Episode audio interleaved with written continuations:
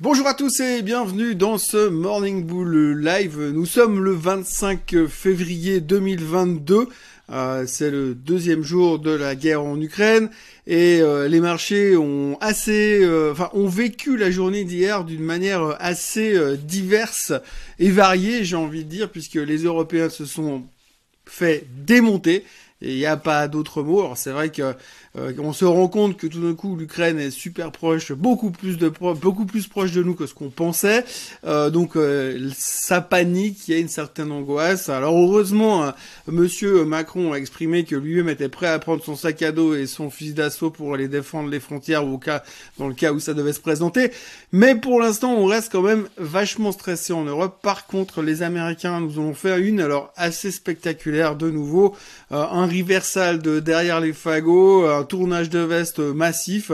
Je ne sais pas comment on doit appeler ça, ni comment il faut l'interpréter.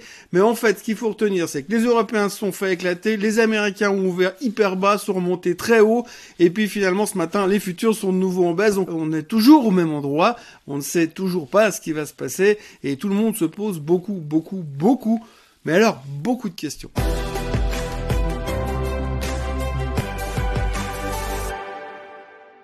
Donc hier, c'était sous le signe de la panique, évidemment. On a une guerre qui se déclare aux portes de l'Europe, les Russes qui ont l'air relativement belliqueux, Vladimir Poutine qui a l'air totalement ingérable. De l'autre côté, c'est la guerre des mots de la part des autres leaders mondiaux. Bref, on n'en sait rien, mais en tous les cas, on n'aime pas ça, on n'aime pas l'incertitude, on panique. L'Europe se fait nettoyer.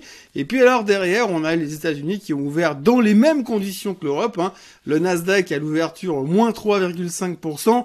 Et puis euh, tout d'un coup, au milieu de tout ça, euh, Monsieur Biden vient parler pour dire que oui, il va faire des sanctions contre la Russie, que ça va être hyper violent.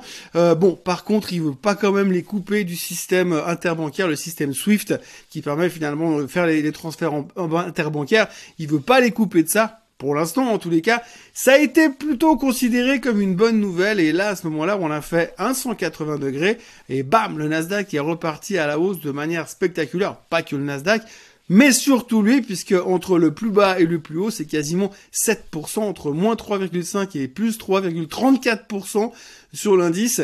Les retournements sont spectaculaires.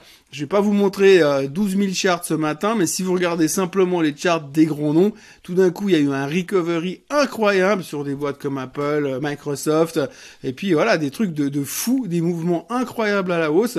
Alors pourquoi, comment, que s'est-il passé?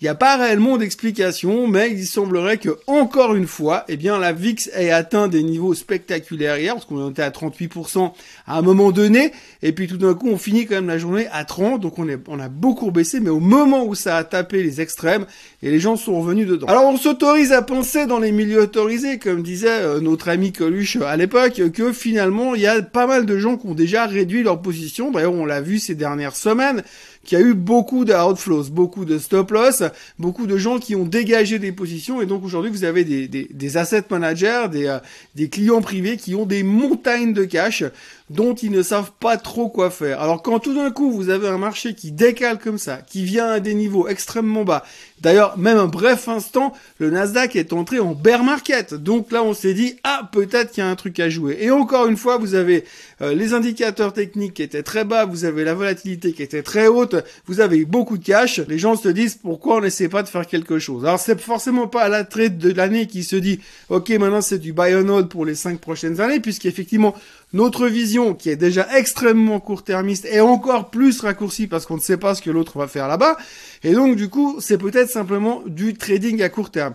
Mais en tout cas, hier, à un moment donné, quand on a vu que Biden n'était pas en train de rentrer full power dans l'histoire, qu'il n'a pas commencé à envoyer des troupes massivement en Europe, mais simplement pris des sanctions qui paraissaient un petit peu gentillettes, on va dire, à ce moment-là, le marché s'est retourné, les gens ont sauté dedans. Pour combien de temps? On n'en sait rien. Toujours est-il que ce matin, les futurs sont de nouveau relativement dans le rouge. Euh, c'est pas non plus la cata, mais on a entre 0,6 0,7% de baisse déjà ce matin. Donc on voit qu'on est toujours dans la tension, dans l'incertitude et dans le doute, puisque de toute façon, on n'en sait pas plus qu'on en savait il y a 24 heures. En tout cas, au milieu de tout ça, il y a une chose est sûre, c'est qu'on se pose beaucoup de questions. Euh, c'est vraiment, c'était la journée des questions hier. Qu'est-ce que tu penses? Où va-t-on? Que va-t-on faire? Que va-t-il faire? Alors effectivement, de nouveau, hein, il y a beaucoup de gens qui sont devenus experts en guerre mondiale, experts en guerre, en guerre tout court, experts en Vladimir Poutine. Alors je vais pas me lancer sur ce terrain, bien entendu. Maintenant, c'est vrai que la grande question que tout le monde se pose, c'est est-ce que si la guerre reste contenue en Ukraine et que finalement, à terme, la Russie venait à annexer l'Ukraine comme ils ont fait avec la Crimée où plus personne n'en parle, euh, bah peut-être que ça va se tasser, que ça reviendra à normal. Le risque, effectivement, ce serait que Monsieur Vladimir Poutine se décide que finalement la Pologne c'est pas mal, qu'il pourrait aussi pendant qu'il est aller ramasser l'Allemagne de l'Est et puis l'Autriche, allez savoir. Ça, ce serait le gros, gros, gros, gros problème qu'on aurait derrière. Mais bien sûr, on n'en est pas là. Mais c'est la question que tout le monde se pose. Néanmoins, c'était assez frappant de voir aujourd'hui et de le voir encore ce matin dans les médias le nombre de stratégistes qui sont revenus pour dire il faut y aller, il faut revenir dans le marché, ravalez vos peurs, prenez des positions, achetez des choses qui se sont faites massacrer et vous verrez quand ça va se calmer, on va avoir un, un relief rally, un rallye de soulagement dans les mois qui viennent. Alors forcément, on n'en sait rien et c'est toujours très difficile d'aller mettre la main euh, à l'intérieur du crocodile. Euh, simplement, pour l'instant, euh, certains, certains et même plusieurs analystes parlaient hier sur CNBC en disant qu'il était peut-être temps d'aller commencer à se positionner sur certaines sociétés. Et d'ailleurs, quand on regarde tout ça, eh bien, on a vu effectivement un rebond sur les méga caps de la technologie. Donc les gens se sont dit, ouais, Tant qu'à réinvestir, aller reprendre de l'Apple, du Microsoft, ça fait complètement du sens. Euh, et puis euh, on a vu aussi pas mal d'intérêt sur d'autres secteurs, typiquement l'armement. Et puis alors l'armement, bien sûr. Alors c'est clair qu'on n'aime pas investir dans l'armement parce que c'est pas green, c'est pas clean, c'est pas de l'investissement ESG, c'est pas du tout à la mode ces dernières années. Et puis quand vous parlez dans certaines banques de vos intentions de vouloir acheter des boîtes d'armement, on vous regarde comme si vous étiez un assassin en puissance c'est coté en bourse, mais on n'a pas le droit de les toucher. Donc en gros, il y avait quand même pas mal d'intérêt sur des boîtes comme General Dynamics, comme Lockheed Martin, comme Raytheon. Tout, d'un coup, les gens se sont rendus compte hier soir que ces mecs-là, ils vendent des armes. Et donc si tout d'un coup le conflit armé devait commencer à grossir et à s'intensifier, à perdurer, il va y avoir forcément des commandes supplémentaires du, au niveau armement.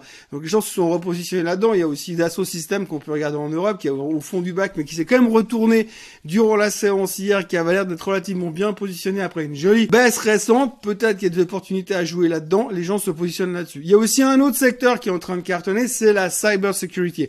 Euh, tout ce qui est sécurité informatique. Évidemment, les gens ont fait le lien, se sont dit, ah ouais, mais peut-être que si les Américains font des sanctions en ben qu'est-ce qu'ils vont faire les Russes? Ils vont commencer à hacker les États-Unis et donc peut-être que ce serait bien de réinvestir dans tout ce qui est cyber security. Donc coup, on l'a vu là-dessus, beaucoup d'intérêt aussi sur ce, sur ces secteurs-là. Donc les gens commencent à réfléchir en disant OK, qu'est-ce qu'on pourrait faire, dans quelle direction on peut aller?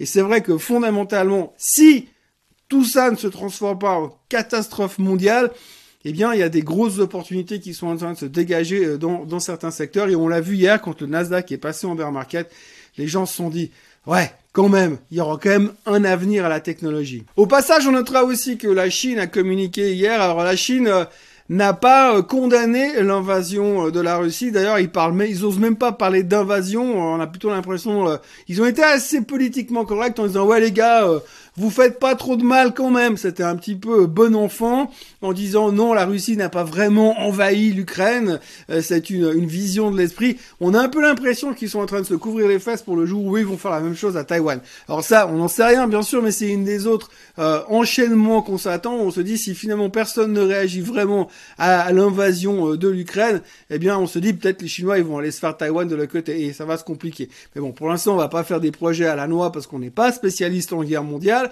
ni on va pas se mettre la pression supplémentaire là-dessus. L'ambiance est déjà assez pourrie quand même globalement, donc on va essayer de rester calme pour le moment. Mais à noter quand même que la Chine, ils sont très politiquement corrects sur ce coup-là euh, par rapport à la Russie.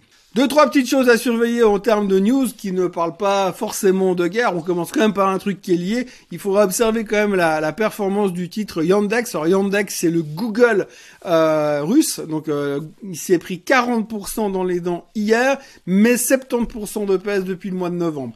Alors a priori, c'est vrai que pour l'instant, les moteurs de recherche russes, eh bien, c'est pas hyper populaire. Mais en tout cas, à noter que celui-ci s'est fait complètement démonter. Dans les bonnes nouvelles, en revanche, on a quand même eu des chiffres euh, hier sur Square, enfin Block, Vous savez, Square qui s'est transformé en bloc.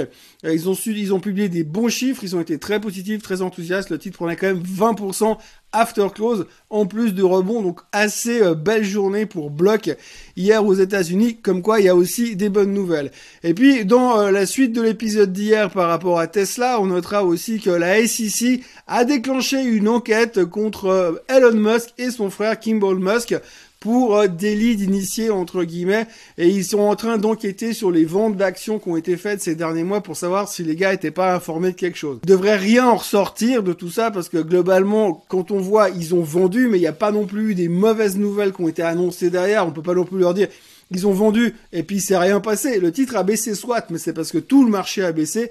Donc euh, j'imagine assez mal qu'on puisse leur reprocher d'avoir vendu plus tôt et d'avoir profité euh, d'un embrasement global et qu'à cause de ça ils soient condamnés. Mais en tous les cas, ce qu'on notera quand même, c'est qu'à force d'aller titiller la sec et de leur taper sur le crâne dans les médias et sur Twitter en l'occurrence, eh bien il y a aussi le réponse du berger, la réponse du berger à la bergère et Monsieur Musk se retrouve dans une nouvelle affaire face à la SEC alors encore une fois, la dernière fois que la SEC a réussi à le condamner pour un truc, il a pris 40 millions d'amendes.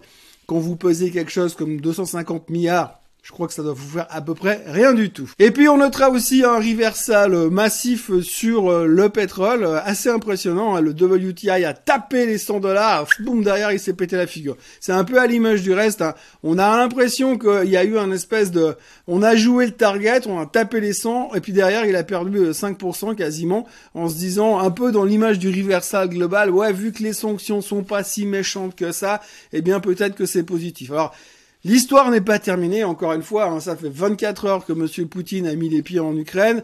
Euh, ça a pas l'air d'être non plus le gars qui va faire demi-tour demain et rentrer à la maison, donc ça risque de durer un peu, ça va se compliquer, ça va certainement s'intensifier. On voit effectivement que la guerre des mots sera très importante.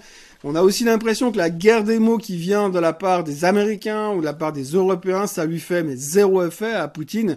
Il est dans son truc. Et puis en fait, pour l'instant, les Américains, les Européens font les malins. Il suffirait juste que Poutine finalement il ferme le robinet du gaz et puis ça risque d'assez vite faire bizarre au niveau des sanctions économiques qu'on lui fait.